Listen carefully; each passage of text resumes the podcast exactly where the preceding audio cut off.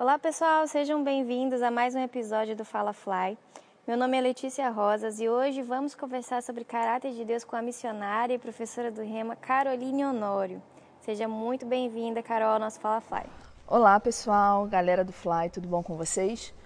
Olá, Lê, para mim é um prazer estar aqui com vocês falando sobre essa matéria que, eu, como eu sempre digo, para mim é fundamental nós conhecermos quem Deus é para que tudo aquilo que Ele proporcionou para nós seja efetivo na nossa vida.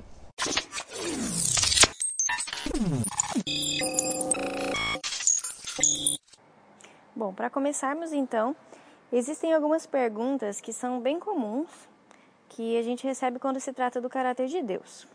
Uma dúvida bem comum, Carol, é sobre a onipotência de Deus. E nós ouvimos ela com mais frequência no início da pandemia.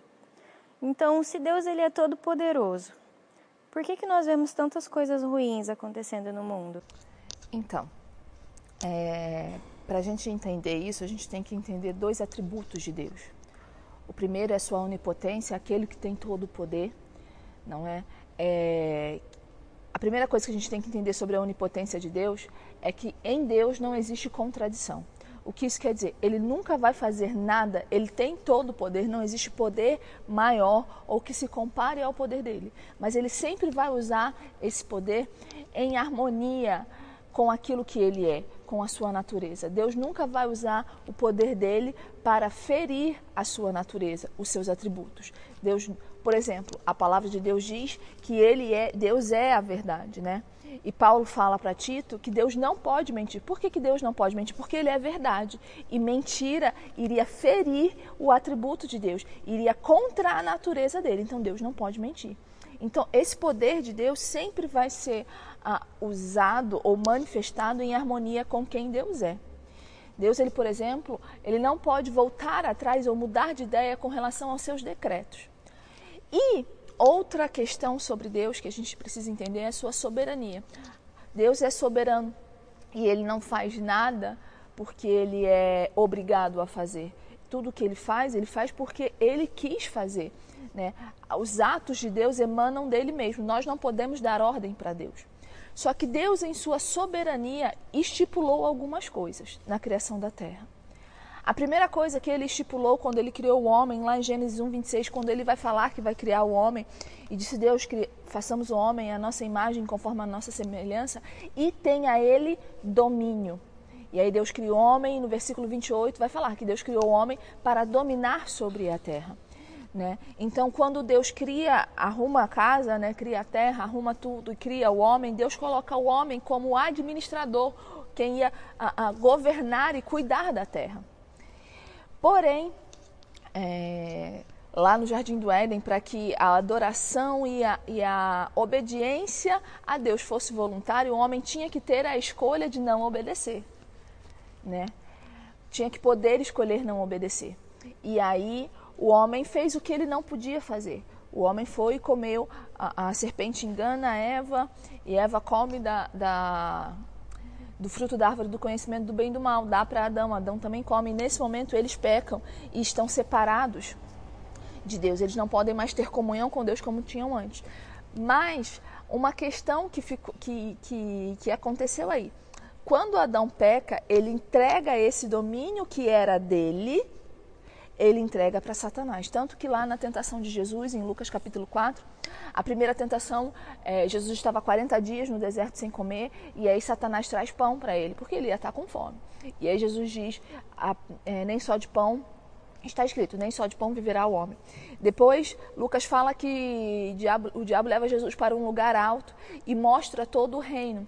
E Satanás fala: Olha, eu vou te dar tudo isso, porque me foi dado se você prostrar, me adorares. Jesus diz, novamente, está escrito: adorarás somente ao Senhor teu Deus.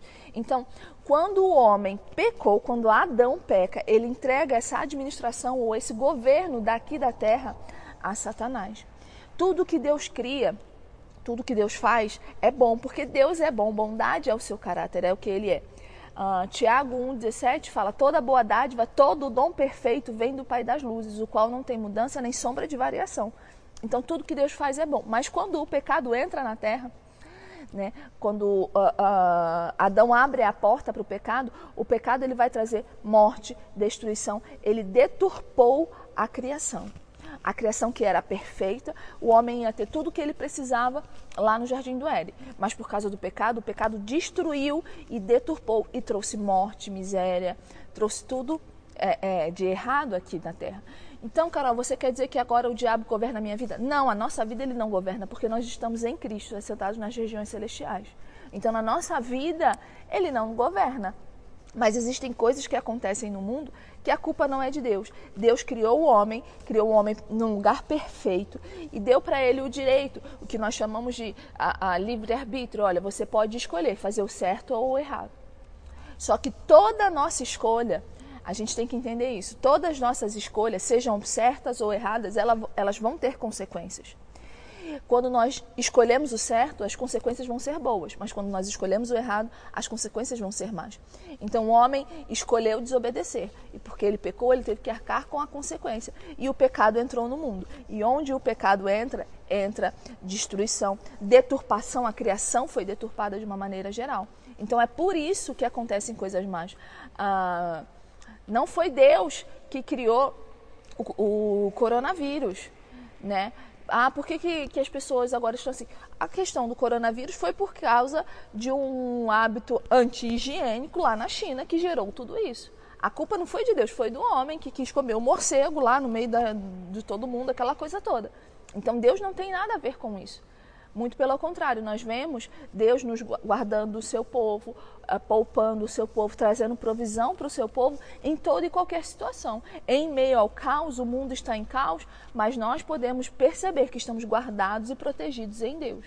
Por causa da escolha do homem, o mundo está como está. Mas nós não pertencemos a esse mundo. Nós somos filhos de Deus. E Ele vai nos guardar, nos proteger. Né? Ele é o nosso uh, uh, Jeová Jireh, né? É, o El Shaddai é aquele que tem é mais que suficiente para suprir todas as nossas necessidades. E em Cristo, de novo, nós estamos nesse lugar em que o homem foi criado lá no jardim.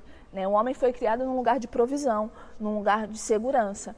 E em Cristo nós voltamos para esse lugar. Então, coisas mais acontecem no mundo não é porque Deus quis, porque Deus estabeleceu leis. E quando essas leis foram quebradas, é, trouxe, trouxeram consequências para toda a humanidade como um todo. Então, ainda nesse contexto, Carol, é certo ou errado a gente considerar que Deus mata ou Deus não mata? Então, Deus ele não mata ninguém indiscriminadamente. Como assim? Ah, não gostei da sua cara, vou te matar. Né? Ah, o que acontece? Deus ele é bom, ele é amor, mas ele é santo. E a sua santidade faz com que ele abomine o que é, ser, o que é a santidade de Deus? Quer dizer que ele é puro e imaculado, não, não existe mal nele, não existe pecado nele. E isso cria uma santa ira e indignação contra o pecado. A ira de Deus, ela vem contra o pecado. E ele também é um justo juiz. Deus é justo e ele é um justo juiz, né? E o que acontece? No mundo, no nosso dia a dia, toda vez que a gente vê casos de grandes repercussões, né? Ah, ah, eu sempre gosto de dar o exemplo do caso dos Nardones. Todo mundo ficou feliz porque os Nardones foram ah, condenados, né? Nós temos um caso agora que ainda não foi a juízo, mas está todo mundo feliz. Um caso do menino Henry, porque o padrasto dele e a mãe dele estão presas, porque provavelmente eles estão envolvidos na sua morte. Mas o, o juiz ou a, a, a condenação do, dos Nardones, por exemplo, não foi porque o juiz não gostava deles foi por causa do ato deles, né? Eles fizeram algo terrível e por causa disso tiveram que ser julgados, né? Então, uh, o homem que vive na prática do pecado, ele uh, Deus está dando tempo para que ele se arrependa. Ezequiel fala que Deus não tem prazer na morte, Ezequiel 11, que Deus não tem prazer na morte do ímpio ou do injusto. Deus não tem prazer na morte de ninguém. E muito pelo contrário, ele dá um longo tempo para que esse homem se arrependa. E nós dizemos que ah, Deus é misericordioso, né? então ele está oferecendo a sua misericórdia para que o homem se arrependa. Tiago vai falar, Tiago no capítulo 3, que a misericórdia ela precede o juízo. Deus não chega julgando de uma vez. Né? Deus vai dar tempo para que o homem se arrependa. um grande exemplo disso, temos dois grandes exemplos na Bíblia, né? Que é Noé e, Ló. Né? Noé passou anos construindo a arca. Né? Enoque já tinha dado testemunho de Deus. Oné, Noé, perdão, passou 100 anos construindo a arca e falando para o povo: se arrependam, se arrependam. E todo mundo chamando Noé de louco. Você é um louco, é um lunático. Que negócio é esse de chuva, de água cair do céu? A gente nunca viu isso, isso não acontece. Mas aí, de repente, Noé entra na arca com a sua família e com os animais, fecha a arca e começa a chover. Então a misericórdia de Deus foi amplamente oferecida. Mas aí chegou um tempo que a maldade era muito grande do homem. Então Deus derrama o seu juízo, a sua indignação santa, a sua ira contra o pecado. E Deus derrama o seu juízo. E ele vem com fogo consumidor.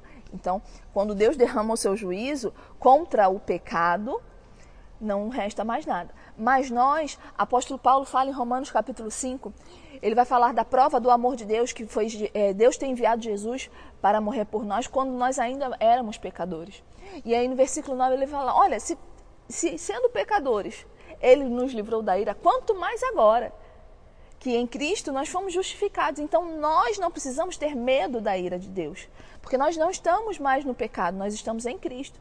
Então Deus não mata indiscriminadamente. Deus julga a atitude do homem. Se o homem procede bem, quem está em Cristo Jesus, Paulo fala em Romanos, deve considerar ele vai dizer, olha, considere, pois, a severidade e a benignidade de Deus. A severidade com os que caíram. Mas para vocês, vocês têm a benignidade de Deus, a bondade de Deus. Nós não precisamos ficar preocupados. Deus vai me matar. Não, Deus não vai nos matar é desejo, não tem ninguém mais, ninguém mais interessado em que nós cumpramos aquilo que fomos feitos para fazer do que Deus. Então, a parte dele, para que a gente viva aqui na terra bem, tendo provisão, ele vai fazer. Então, nós devemos fazer a nossa, porque Deus não mata ninguém, Deus não tem prazer na morte de ninguém. Eventualmente, ele derrama o seu juízo, né? Mas é sempre assim. A misericórdia primeiro é amplamente oferecida, né? Lá no caso de Ló, ele enviou os anjos e não deixou que o, que o juízo caísse enquanto o justo Ló estivesse lá. Os justos não passam por esse juízo. Então Deus não mata dessa maneira, indiscriminadamente. Que bom a gente saber disso, né? que daí a gente sabe que Deus ele é o todo-poderoso. Se a gente ficasse com esse medo desse Deus, que, com medo é. de ser punido o tempo todo, uhum. como é que a gente teria uma comunhão com Ele, né, se fosse dessa forma? Exatamente. Uma outra questão que gera muita dúvida, às vezes, no meio cristão, é que quando a gente lê o Velho Testamento, dá a impressão que Deus é um no Velho Testamento e que é outro no Novo Testamento. O que é que você acha sobre isso? É, eu brinco, parece até que Deus se converteu, aceitou Jesus e ficou bonzinho. Mas o que acontece? Uh, eu sempre falo isso.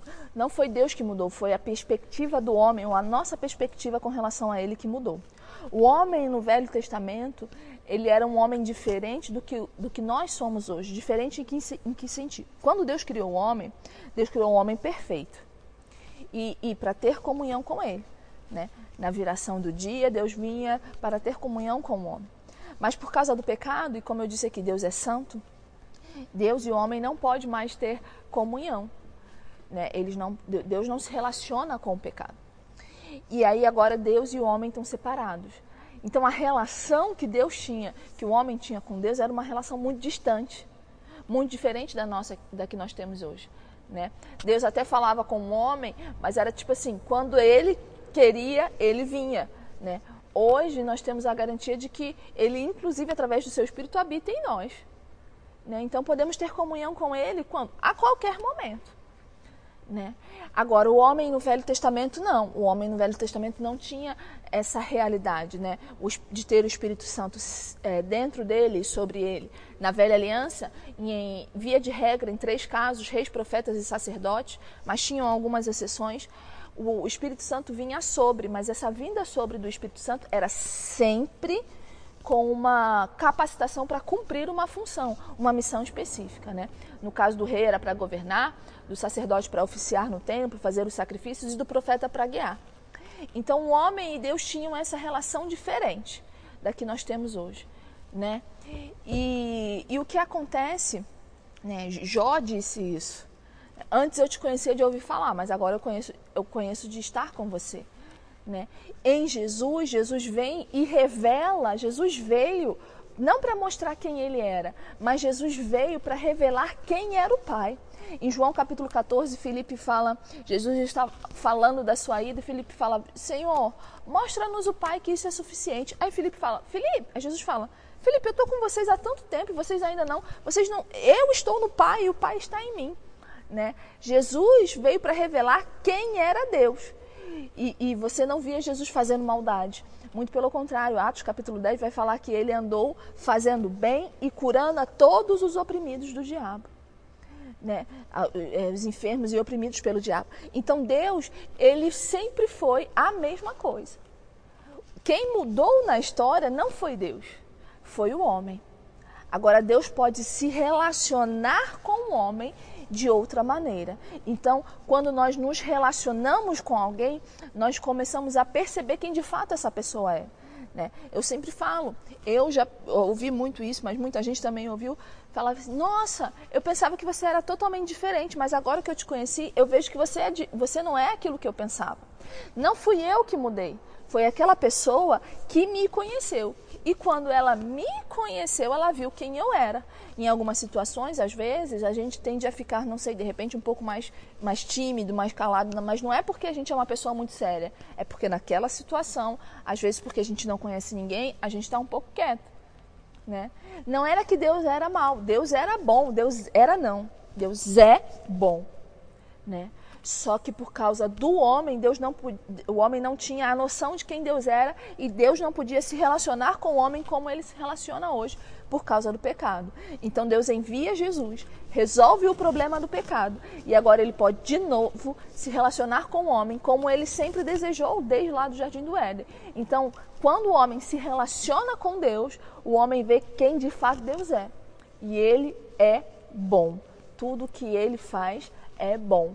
Que bom, a gente pode dizer que a gente é um povo privilegiado, então, né? Com a certeza. gente tá vivo hoje nessa nova aliança. Sim. E poder conhecer de fato esse Deus. É, então, de fato, é possível a gente conhecer o caráter de Deus. Sim, é possível. Eu, eu costumo sempre falar isso, né? Que as pessoas dizem que é um mistério, mas alguém que não quisesse é, ser, ser conhecido ou se revelar, ele não teria deixado um livro a seu respeito, uhum. né? Então, Deus através do Espírito Santo, inspirou homens a, a escreverem né, a Bíblia. E quando nós olhamos, quando, de novo, voltando lá, a gente vai, quando a gente fala do homem, da realidade do homem, eventualmente a gente tem que voltar lá para o Éden. Quando Deus cria o homem, ele cria o homem e se relaciona com o homem.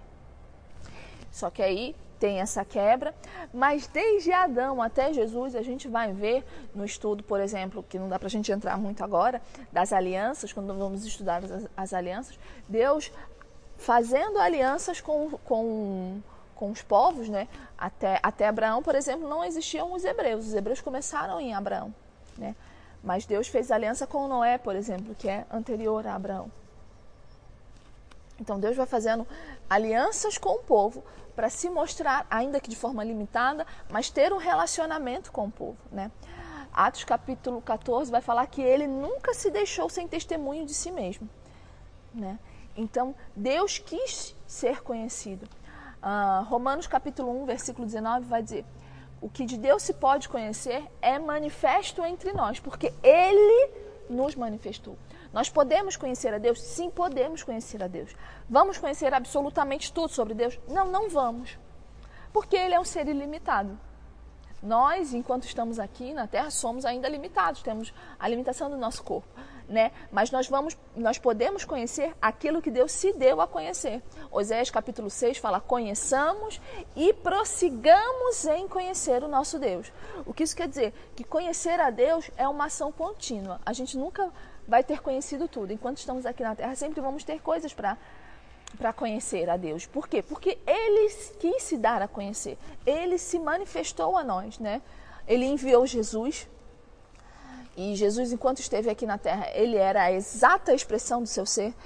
Hebreus capítulo 1 fala isso. Havendo Deus falado, outrora falado aos pais, muitas vezes pelos profetas, nesses últimos dias nos falou pelo seu filho. E aí o escritor de Hebreus vai falar que ele é a exata expressão de Deus, queremos conhecer a Deus, podemos conhecer a Deus, vamos olhar para Jesus. Né? Hoje ele não está mais aqui entre nós em pessoa, fisicamente, como esteve há dois mil anos atrás, mas temos a palavra de Deus, né? que a Bíblia mostra, os evangelhos e, e, e Atos também fala muito. A Bíblia toda, né? Jesus é o tema central da Bíblia. Fala sobre Jesus, o que Jesus era. E eu sempre falo que nós, para conhecermos Deus, nós precisamos de, de um tripé, que é a palavra de Deus, olhar para Jesus e o Espírito Santo que está em nós, que habita em nós. Quando Jesus fala sobre o Espírito Santo, ele vai falar que ele ia nos ensinar todas as coisas, né? A palavra Espírito Santo um dos significados dela no original é ajudador. Então, o Espírito Santo vai nos ajudar a é, aprender sobre quem Deus de fato é, a, a, nos ajuda a estudar a palavra. Então, com essas três coisas, Jesus Cristo, o Espírito Santo e a palavra, nós vamos poder conhecer aquilo que Deus se deu a conhecer, nos relacionando com Ele. É, a única maneira de de fato conhecer Deus é tendo um relacionamento com Ele. Né? Você só conhece de fato uma pessoa quando você se relaciona com ela, né? Quando tem um ditado que diz você só conhece alguém de fato quando você senta para comer um quilo de sal com essa pessoa, porque um quilo de sal é uma coisa que leva tempo para você comer, né? E aí você passa um tempo se relacionando, tendo comunhão com essa pessoa, né? Eu sempre falo, olha, se você está achando que você está se relacionando com Deus, quando você vem para a igreja, você não está se relacionando com Deus você está apenas o visitando. O relacionamento com Deus deve ser algo diário na nossa vida. É interessante quando a gente olha desde o início das escrituras, né? Deus desde o começo tentando se revelar e criar alianças com os homens, né? E é algo que prova mais ainda para a gente o quanto Deus é bom, né? E hoje Sim. a gente ter o privilégio de ter a palavra dele, ter Jesus mostrado como é o Pai para a gente, ainda ter nos dado o Espírito Santo, só mostra o quanto ele é bom e não é, não é esse Deus que mata, não é esse Deus que prejudica os homens, isso né? Isso mesmo. traz segurança para a gente, né? Isso traz segurança para nós. É... Uma da, dos atributos de Deus é a sua fidelidade, né? E a sua imutabilidade, que ele não muda. E Paulo fala para Timóteo, ainda que os homens ou que nós sejamos infiéis, ele permanece fiel.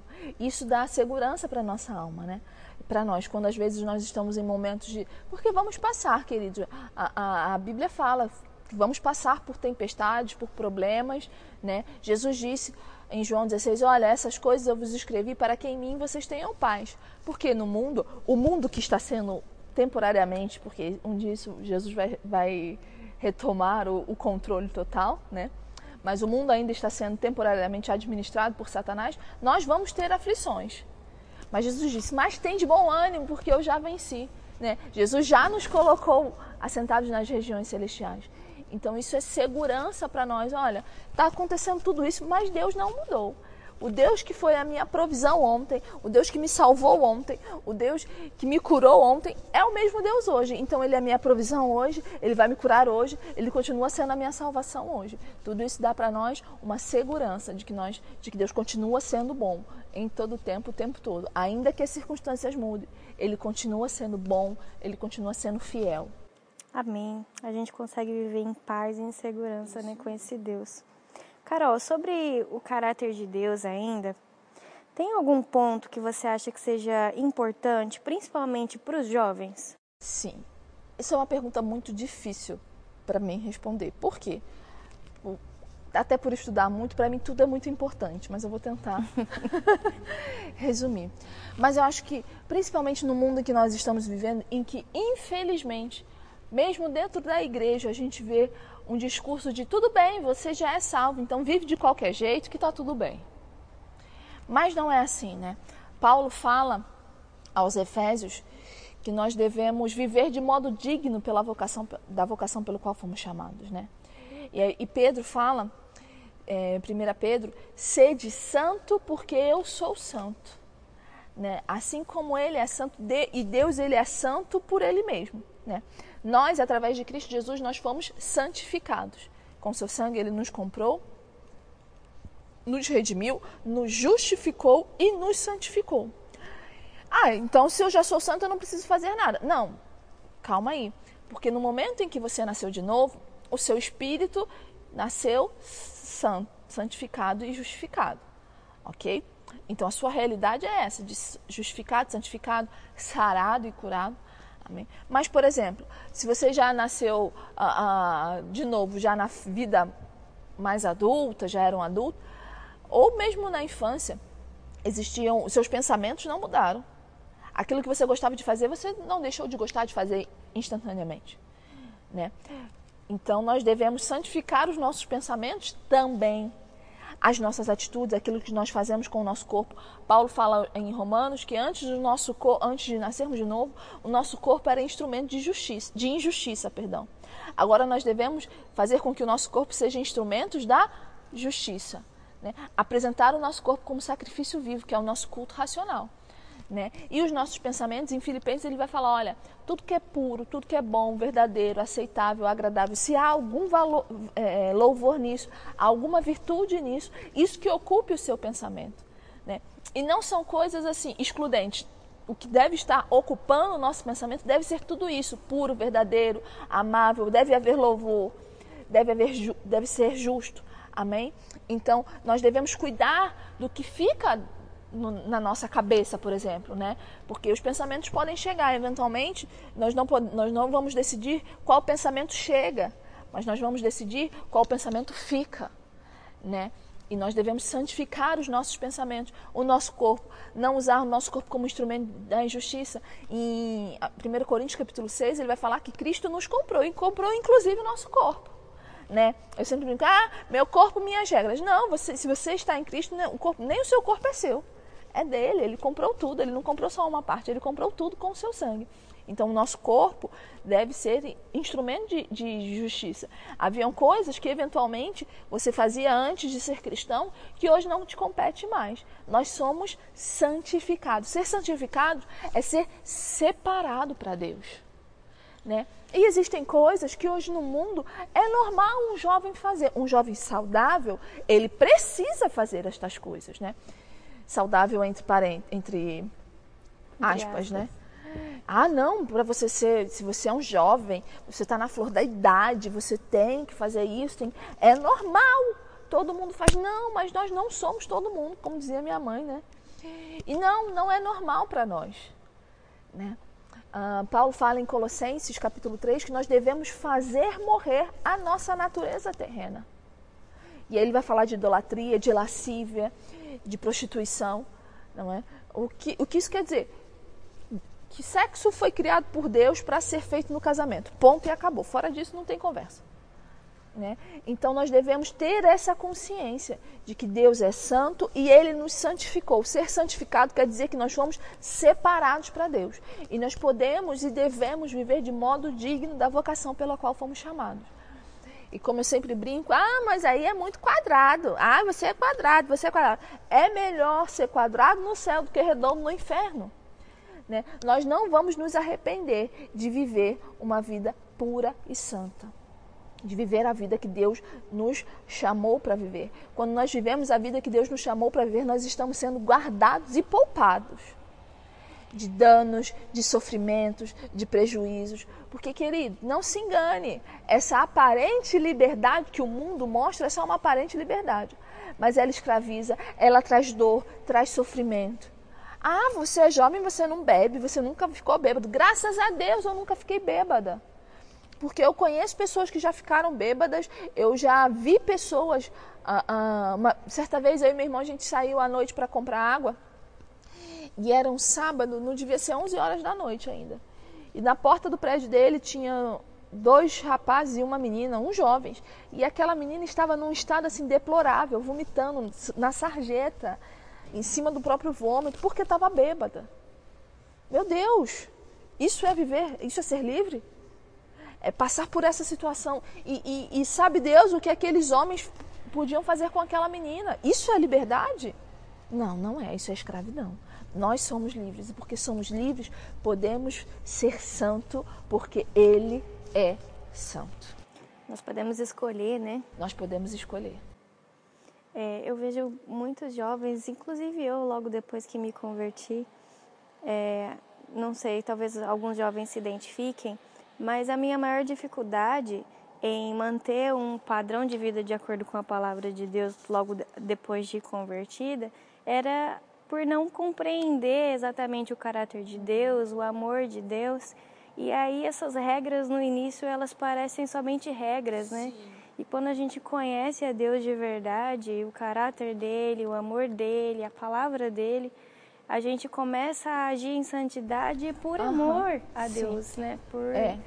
Não, e, é, e é isso mesmo, quando você começa a se relacionar com Deus, a, sua natu a natureza dele que já está em você começa a aflorar. Aflora. A, a vida com Deus, Lê, ela não é um conjunto de regras de isso pode isso não pode. Uhum. Isso quem tentava fazer, a lei tentava consertar o homem com um conjunto de regras, né? que era com as suas atitudes mudar quem você é. Mas não dá. Né? Mas Cristo Jesus resolve o problema de dentro para fora. Deus, Jesus nos deu uma nova natureza. Uhum. E quando nós nos relacionamos com Ele, a base de uma vida santa não é, ah, isso eu posso, ou isso não posso. Não, não é. A base de uma vida santa é se relacionar com Cristo Jesus. Quanto mais a gente se relaciona, parece que começa a ficar automático. Automático. Né? A gente nem percebe, né? É, toda vez que eu vou dar algum exemplo de maneira geral sobre a vida com Deus, é como quando a gente vai começar a aprender a dirigir a gente senta lá, estuda tudo o que tem que fazer, né? E aí alguém, a gente aprende que a gente vai entrar no carro, vai ajustar é, banco, os espelhos, tal, põe o cinto, liga o carro, é, põe o pé esquerdo na embreagem e o, e o direito no acelerador, abaixo o freio de mão, passa a primeira, aí vai tirando o pé da embreagem, o esquerdo da embreagem e colocando o direito uhum. no acelerador. A teoria é maravilhosa, mas é a primeira vez que a gente faz isso Um desastre. É um desastre. né? O carro provavelmente vai morrer. Uhum. Não é verdade? Mas com o tempo a gente vai insistindo. E mesmo assim, depois que a gente consegue passar as outras, andar e passar as outras marchas, no começo é a coisa muito ainda mecânica. Mas quando a gente persiste nisso, né, tem gente que já está até no carro automático, né, não precisa nem passar a marcha. Uhum. Então, relacionamento com Deus, no começo parece uma coisa muito estranha. A gente, meu Deus, o que é isso? Mas aí a gente insiste, insiste, insiste, persiste, né? E aí já vai no automático. Coisas que antes você fazia, né? Ou que você não se imaginava não fazendo, você já não faz há tempo e nem se deu conta. E é prazeroso não fazer. E é prazeroso não fazer. Você não sente mais falta. Você, cara, quanto. Nossa, eu nem lembro quando foi a última vez. Uhum. E, mas aquilo não traz um peso, aquilo te traz uma satisfação, uma alegria. Eu estou sendo aquilo que eu fui criado para ser. Eu estou tendo comunhão com meu Pai de amor. E ninguém, não existe ninguém que me ame mais do que Ele. Não existe ninguém que queira o melhor para mim como Ele. Ninguém quer o melhor para nós como Deus quer. Deus, ele sempre, ele não só quer, como ele já providenciou o melhor para nós, ele já enviou Jesus, né? Sim. Então, não tem ninguém que nos ame perto do que Deus nos ama. E quando nós vivemos a vida que ele nos, nos criou para viver, isso é maravilhoso, isso é prazeroso. Esses dias eu estava conversando com um amigo meu, um amigo de infância, e aí a, a, gente, ele canta, e aí ele cantou uma música da época que nós éramos adolescentes, há muito tempo atrás. Eu falei, nossa, eu voltei no tempo. E a gente ficou brincando, ah, aquele tempo que a gente era feliz e não sabia. E sim, porque a vida era mais fácil, né? A gente não tinha grande responsabilidade. Mas eu falei, mas a verdade, cara, é que hoje eu não troco a minha vida que eu vivo hoje por nada, porque hoje eu sei que eu estou fazendo aquilo que eu fui chamada para ser.